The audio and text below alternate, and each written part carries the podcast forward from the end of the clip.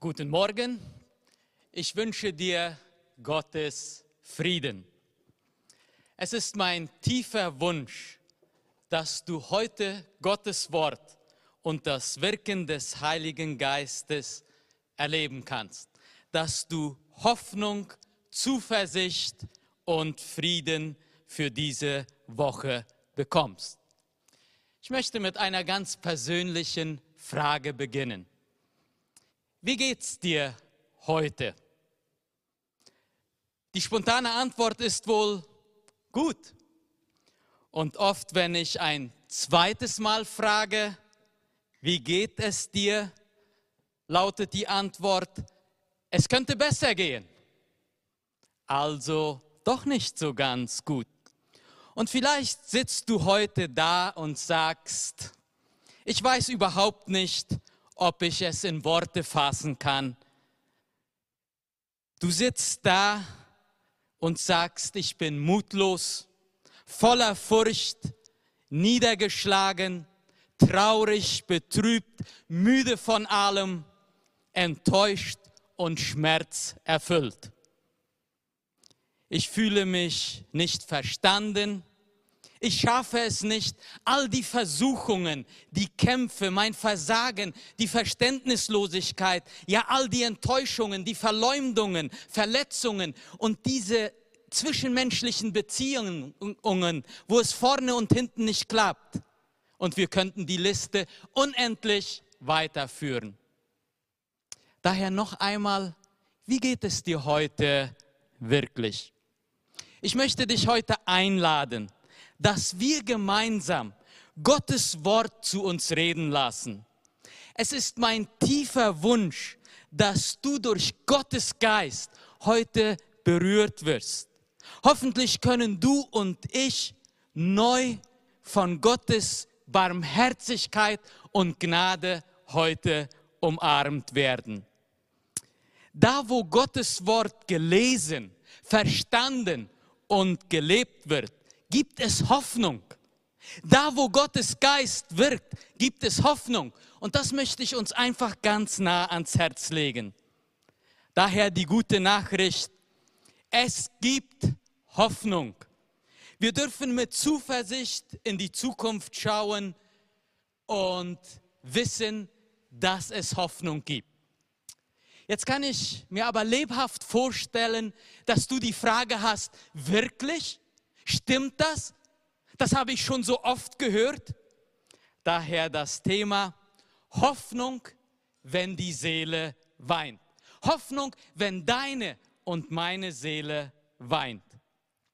Für diejenigen, die die vorigen Predigten nicht alle mitverfolgt haben, möchte ich kurz erklären, dass wir anhand unseres internen Gemeindedokuments versuchen, Gottes Wort für uns heute zu verstehen. Es geht darum, wie ich als Mitglied einer Gemeinde, der Gemeinde Jesu Christi, meine Beziehung zu Gott, zu meinen Mitmenschen, zu meiner Familie und zu meiner Gemeinde pflegen will. Und heute geht es um meine Beziehung zu meiner Gemeinde und vor allem, wie wir uns gegenseitig tragen und ermutigen können. Wir wollen heute damit anfangen, dass wir uns neu bewusst machen, wie und wozu wir geschaffen wurden. Und jetzt kann ich mir vorstellen, dass einige denken, ja, die Antwort kennen wir schon. Jetzt wird so ein frommer Satz kommen, ich bin dazu geschaffen, um Gott zu loben und zu preisen. Ja, richtig, Franz. Aber bevor du dich setzt, möchte Gottes Wort dir etwas ganz nah ans Herz legen. Damit du und ich Gott loben können, müssen wir einen oft gemachten Fehler korrigieren. Wir dürfen nicht, werte Zuhörer, liebe Brüder und Schwestern, bei uns anfangen. Auch müssen wir es lernen, dass wir von uns aus nicht imstande sind, Gott wirklich zu loben und zu preisen. Heute möchte ich mit dir einen grundlegenden Gedanken aus dem Schöpfungsbericht betrachten. Danach wollen wir uns einen Text aus dem Galaterbrief anschauen, wo es um die Hilfestellung der verletzten Seelen geht. In 1. Mose 2, Vers 7 lesen wir diesen Vers, den wir oft so schnell dahin lesen. Und Gott, der Herr, machte den Menschen aus Staub und Erdboden und er blies den Atem des Lebens in seine Nase. So wurde der Mensch eine lebendige Seele. Dieser Satz, so wurde der Mensch eine lebendige Seele, wollen wir heute etwas näher betrachten. Wenn das Alte Testament das Wort Seele braucht, ist der ganze Mensch gemeint. Diese Trennung von Geist, Seele, Herz, Körper, wie wir sie heute oft machen, ist der Bibel fremd. Die Bibel braucht Worte wie Geist, Herz, Seele, aber bezieht sich auf den ganzen Menschen. In anderen Worten können wir sagen, dass diese Begriffe austauschbar sind und beziehen sich immer auf das Wohlergehen des ganzen Menschen. Daher dieser Begriff, den wir oft im Alten Testament lesen, Shalom, Friede in Geist, Seele, Herz und Leib. Eine kleine Kostprobe. Der Psalmist im Psalm 16 in einem Vers sagt, darum freut sich mein Herz und meine Seele ist fröhlich und mein ganzer Leib wird sicher ruhen. Merken wir, in einem Satz wird alles zusammengefasst. Daher unser deutsches Wort Seelsorge ist ein hervorragendes Wort. Dieses Wort beinhaltet, dass man sich um das ganzheitliche Wohl der Seele sorgt. Und das ist genau Gottes Anliegen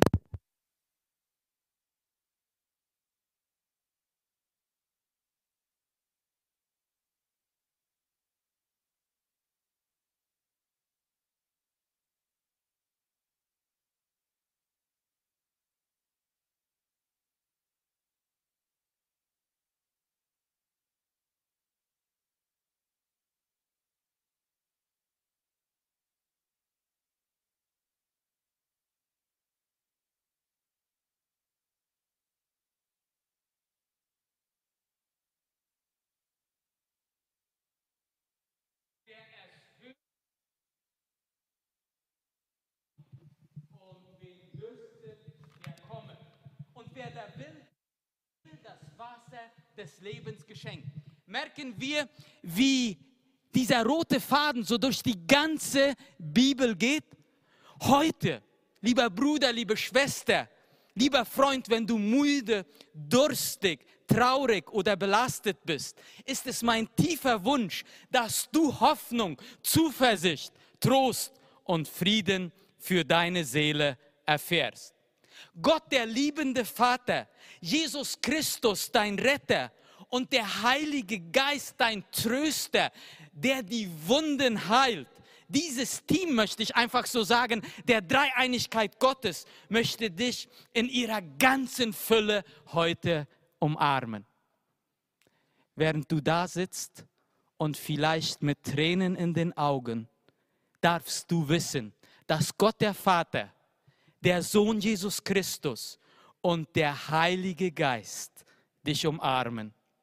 Und als Gemeinde Jesu Christi sind wir dazu berufen, dieses immer wieder zu erklären, zu unterrichten und vor allem liebevoll auszuleben.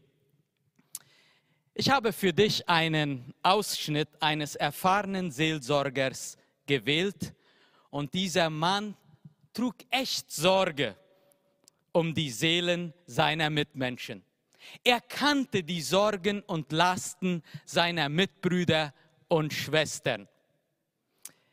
Und wenn du eine Bibel dabei hast, wenn nicht, dann höre einfach zu, aber kannst du schon den Galaterbrief suchen. Und während du Galater Kapitel 5 und 6 aufschlägst, möchte ich einiges erklären zu diesem Brief. Einige stufen den Galaterbrief als einen sehr scharfen, harten und heftigen Brief ein. Beobachtungen wie der Galaterbrief ist der einzige Brief, in dem Paulus scheinbar nicht ausdrücklich für die Brüder dankt und sich anscheinend nicht über sie freut. Mehr noch, einige Kostproben. Nach der Begrüßung kommt dieses harte Wort der Enttäuschung. Da schreibt Paulus, mich wundert, dass ihr euch so schnell von dem abbringen lasst, der euch die Gnade Christi gegeben hat. Ich bin überrascht, sagt er, wie schnell ihr euch von Gott abwendet. Dann später schreibt er in Kapitel 3, oh ihr unverständigen Galater, wer hat euch bezaubert? Dann noch etwas später, das allein will ich von euch wissen. Seid ihr so unverständig?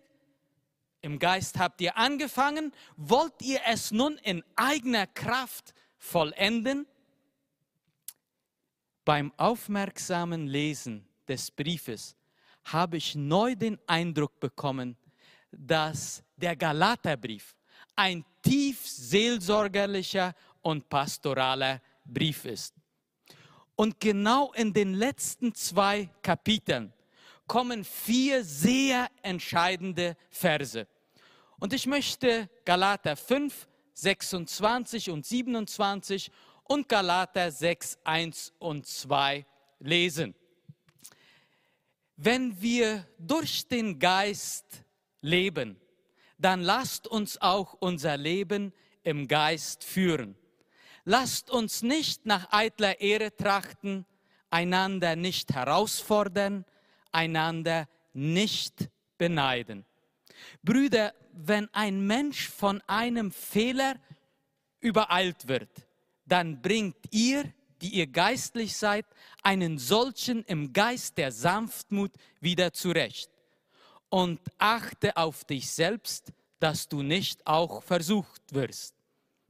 Einer trage des anderen Last, so werdet ihr das Gesetz Christi erfüllen. Noch einmal, bei der Geburt schenkte Gott dir das Leben so wie wir gelesen haben in 1. Mose Kapitel 2, er blies den Atem des Lebens in deine Nase. So wurdest du eine lebendige Seele. Und ich möchte das heute einfach dir ganz nah ans Herz legen. Du bist zum Leben berufen. Du bist kein totes Gerümpel oder abgenutztes Gerät, egal ob du das fühlst, aber das ist nicht die Wahrheit der Bibel die Sünde, die Umstände des Lebens, all die Verletzungen und vieles, vieles mehr haben Spuren in deinem und in meinem Leben hinterlassen. Aber das Projekt Gottes mit deinem Leben hat nicht geändert. Können wir das heute mal zuerst festhalten, weil dies ist der erste Schritt, damit wir Hoffnung erfahren können.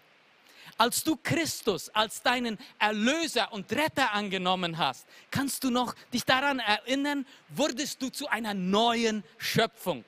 Das Alte, so sagt es die Bibel, wurde ausgelöscht und etwas Neues hat begonnen. Nicht in dem Sinne, dass das Alte nicht mehr beeinflusst, nicht da ist. Dieses Neue wächst in einer dunklen und sündigen Welt. Daher ist die Einladung des Paulus so seelsorgerlich lieb und ermutigend. Wenn wir durch den Geist Gottes das Leben haben, dann gilt, aus diesem Geist hinaus wollen wir auch unser Leben führen. Merken wir, nicht aus eigener Kraft sollst du dein Leben gestalten. Du warst ein Gesetzesmensch. Das sagt der Galaterbrief so sehr klar und darum geht es Paulus, dass die Hörer, die diesen Brief bekommen, es neu entdecken, was sie vorher waren und was sie jetzt sind. Er sagt vorher Befehle wie du sollst, du musst, du darfst nicht, bringen nicht wirklich Änderung in dein Leben. Im Gegenteil, es macht dich kaputt. Und in diesem Schlamassel, in diesem Unglück, ja, in diesem Missgeschick, ist Jesus dir begegnet und hat dir das Geschenk der Gnade und Barmherzigkeit gebracht. Und daher sagt Paulus, jetzt waltet er mit diesem Geist des Lebens in deinem und in meinem Leben. Dieser Geist überwindet Hölle, Tod und Teufel. Dieser Geist gibt unsere Seele, die oft bitterlich weint, immer wieder neu die Energie und Kraft. Und Paulus ruft seine Leser auf, lebt in dieser Energie und Kraft des Geistes.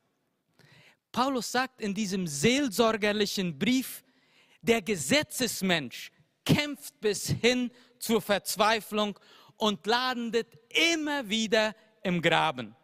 Einmal geht es in den rechten Graben, wo die Überheblichkeit, die eitle Ehre, der Hochmut und der Stolz unser Leben äh, regieren. Und nächstes Mal geht es in den linken Graben, wo wir plötzlich vom Kleinmut, von Minderwertigkeitsgefühlen und der eigenen Wundenleckerei gepackt werden. Kennst du das? Ja? Ich armes Opfer. Ich bin das arme, verlassene und unterdrückte Opfer. Und da hinein schreibt Paulus diesen Brief und sagt, Christus hat euch zur Freiheit, zu einem Wandel im Geist berufen. Wenn dein Bemühen sich allein darauf fixiert, verantwortungsvoller und disziplinierter zu leben, dann beginnt dein Herz, deine Seele irgendwann an zu streiken und jämmerlich zu schreien und zu weinen. Das habe ich in meinem persönlichen Leben erlebt und das erlebe ich immer wieder, wenn ich die Gelegenheit habe, Menschen zu begleiten. Kennst du auch diese Erfahrungen, dass du alles Mögliche tust, um zum Beispiel eine Diät durchzuhalten oder endlich mal Sieg über eine bestimmte Sünde zu bekommen.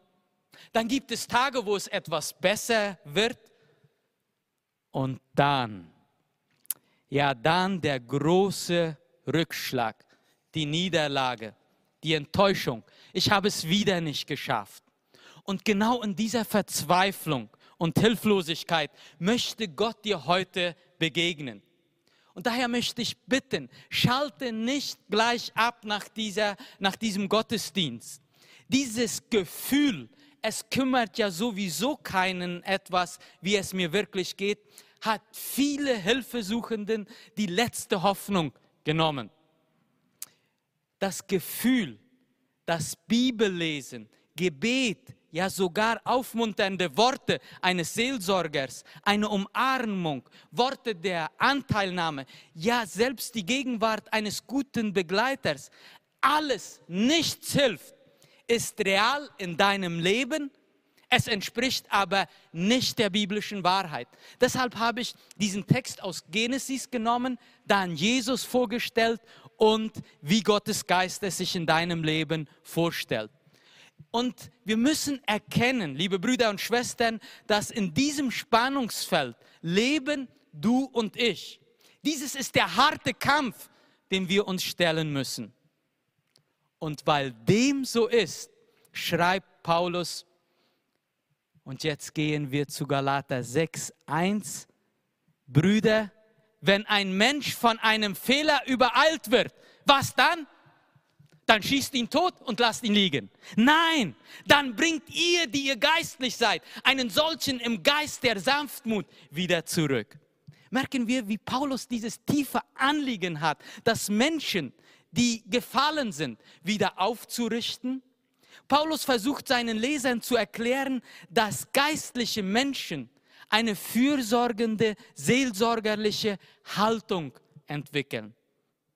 Brüder, und Schwestern, wenn ein Mensch von einem Fehler übereilt wird, dann bringt ihr, die ihr geistlich seid, einen solchen im Geist der Sanftmut wieder zurück. Während der Gesetzesreiter den gefallenen Bruder oder Schwester schilt, verachtet und entehrt, richtet der Geistliche den Gefallenen wieder auf.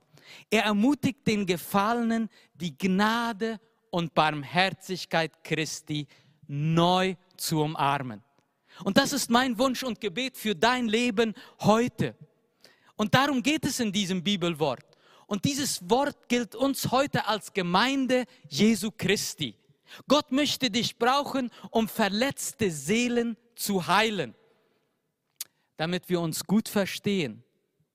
du bist nicht der Heiler. Du bist nicht Supermann oder Superfrau. Du bist nicht der Wundertäter.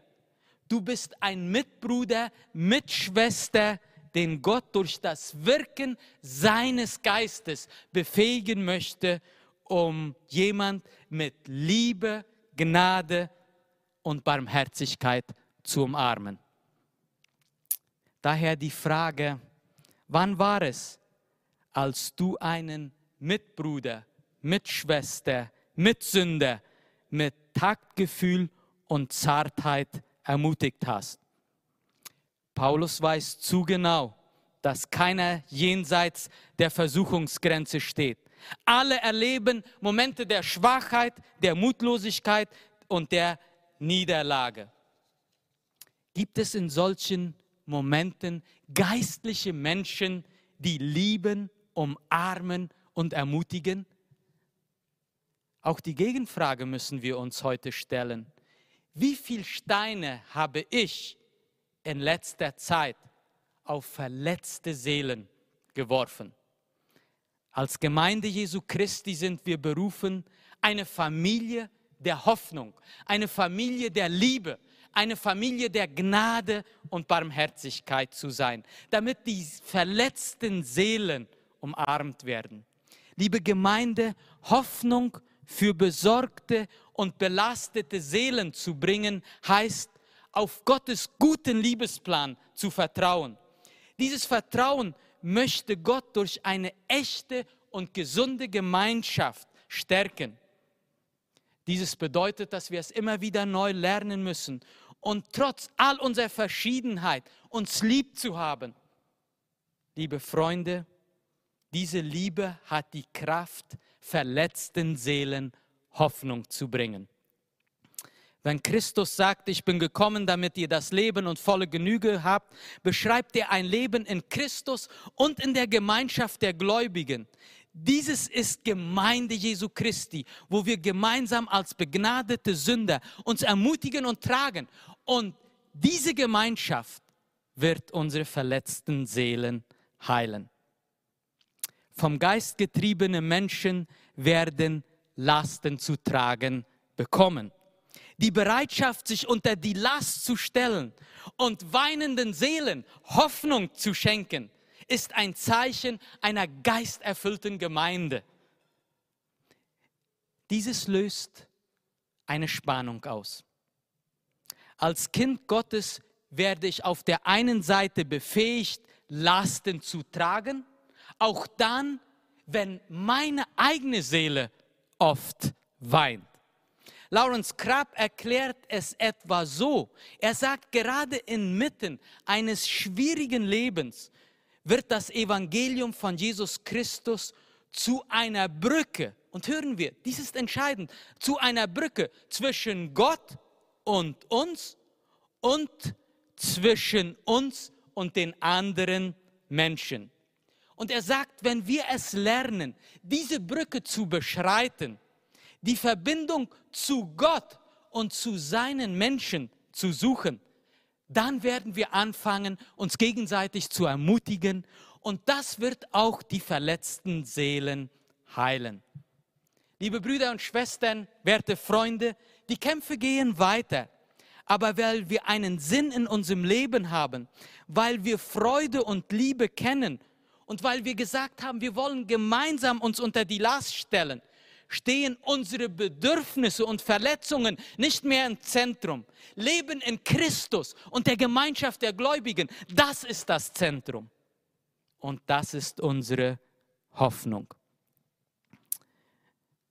Ich habe dich zu Beginn der Predigt gefragt, wie es dir geht.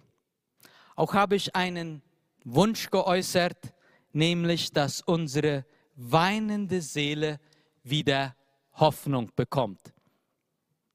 Kennst du Personen, die heute traurig, mutlos, enttäuscht und total niedergeschlagen leben? Die Frage heute ist, bist du bereit hinzugehen und dich unter die Last zu stellen? Wenn du eine verletzte Seele siehst mit deinen Augen oder mit deinem Herzen, gibt es drei Möglichkeiten. Und dieses ist sehr radikal. Und du und ich entscheiden uns immer wieder, eines dieser drei Möglichkeiten zu wählen. Nummer eins, Steine zu werfen und die weinende Seele bekommt eine Wunde mehr. Zweite Möglichkeit, Gleichgültigkeit, uninteressiert und teilnahmslos die weinende Seele einfach weiter bluten lassen. Und dann die dritte Möglichkeit. Und das ist der Vorschlag des Apostel Paulus damals an die Galater und heute ist das das Wort für uns. Einer trage des anderen Last, so werdet ihr das Gesetz Christi erfüllen. Du und ich wollen doch das Gesetz Christi erfüllen in dem Sinne, dass wir treue Nachfolger Jesu Christi sind. Einer trage des anderen Last. Nochmal, ich habe dich zu Beginn der Predigt gefragt, wie es dir geht. Auch habe ich anhand von Gottes Wort einen Wunsch geäußert, nämlich dass deine weinende Seele wieder Hoffnung bekommt. Ich möchte dich heute Vormittag segnen.